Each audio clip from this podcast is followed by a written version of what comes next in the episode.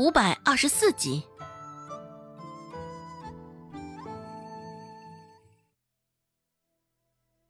见状，管事这才一脸不甘心的合上了嘴，只是一双眼睛却还是直直的盯着周芷，似是要在他身上盯出窟窿一般，带着一股子的狠劲儿。县令一拍惊堂木，言归正传，说道：“照你这话的意思，我是冤枉你了不成？”周芷说道：“正是。”周芷咧嘴，轻轻笑了一声，无意溢出喉咙的一声，声音很小，更像是一声叹息。县令大人，挑水这种事儿，应该不是您亲力亲为吧？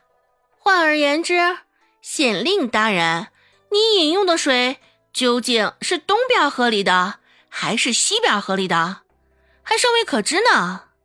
县令当真是越听越糊涂了。你这话是什么意思？哼，我的意思是，县令大人，你八成是被府上亲近的人给害了。什么？有人要害我？县令一脸不敢置信，而后又是一脸的恐慌。听到这儿，管事终究是忍不了了，说道：“你有没有什么证据？这般无凭无据的就想祸水东引？”证据自然是有的。周芷还没开口，门口的顾寒生就自发的往前走，直到走到周芷的身旁，这才停下了脚步。我能作证。饮用了东边的河水，我身体无恙。顾寒生依旧没有下跪，长身而立于堂下。管事不多想，直接说道：“这不能排除你与周芷狼狈为奸的可能。既然你这么说，那就只能亲自证明给大人看了，也不是什么难事。命人去东边河里取些水来，究竟是水有问题，还是人有问题？”一试便知，大人，我去东边河里取水来是真相。管事立即主动请缨，现在就等县令一声令下，管事就能立马出去，也能随了他的心意。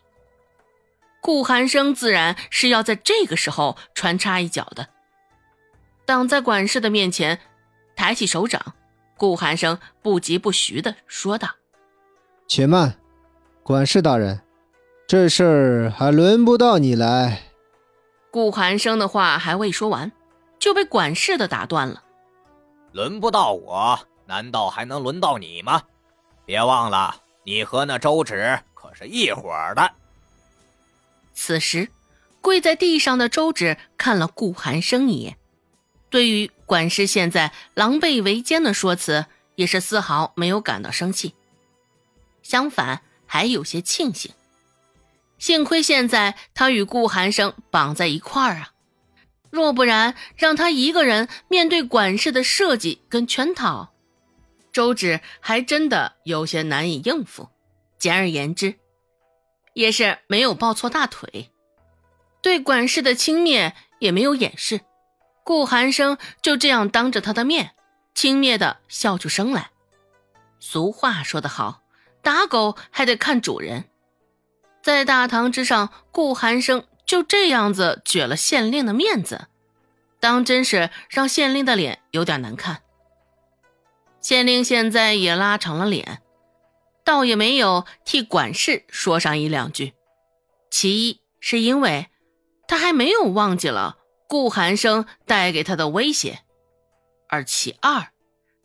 管事今儿个在大堂之上，着实是僭越了规矩，未免有点太不将他放在眼里了。顾寒生说道：“既然你与我们都有些嫌疑，若不然，就让县令随意指定一个不相干的人去取河水，亦或是县令亲自前往东边，那是再好不过了。”瞅着县令身上的那一堆懒肉。他自然是不乐意亲自前往的。听顾寒生这么说，县令也立马就指定了人去，随意的在门口围观的人当中指了一个，县令说道：“那个黄色衣裳的，就你吧，去取些东边的河水来。”那黄色衣裳也是纳闷儿，怎么看着热闹的，却是被安排上了差事？不过倒也并没有愣住太久，很快就消失在了门口，按照县令的命令去办了。从衙门到那条河的距离不算近，一来一回至少也要一炷香左右的时间。这个时间差里，一群人就这样默默无声的大眼瞪小眼。管事恶狠狠的眼神，一直就在周芷与顾寒生的身上徘徊着，心里越是焦急，看向他俩的眼神就更为凶狠了。就像一匹食肉的猛虎，恨不得立马就冲上去将他们两个撕碎了一般。而周芷与顾寒生两人也甚是百般无赖，对于管事的眼神也没有放在心上。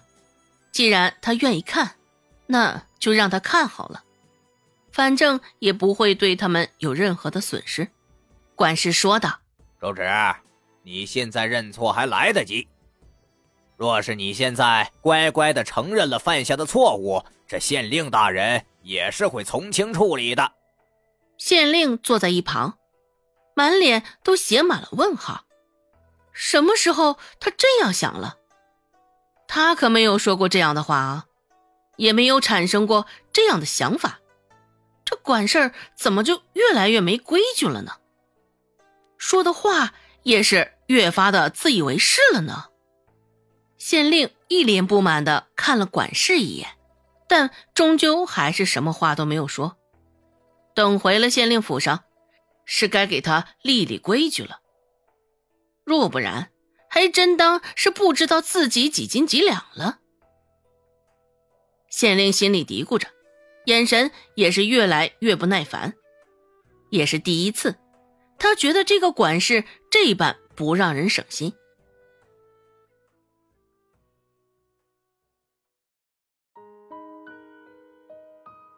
本集播讲完毕，感谢您的收听。感兴趣，别忘了加个关注，我在下集等你哦。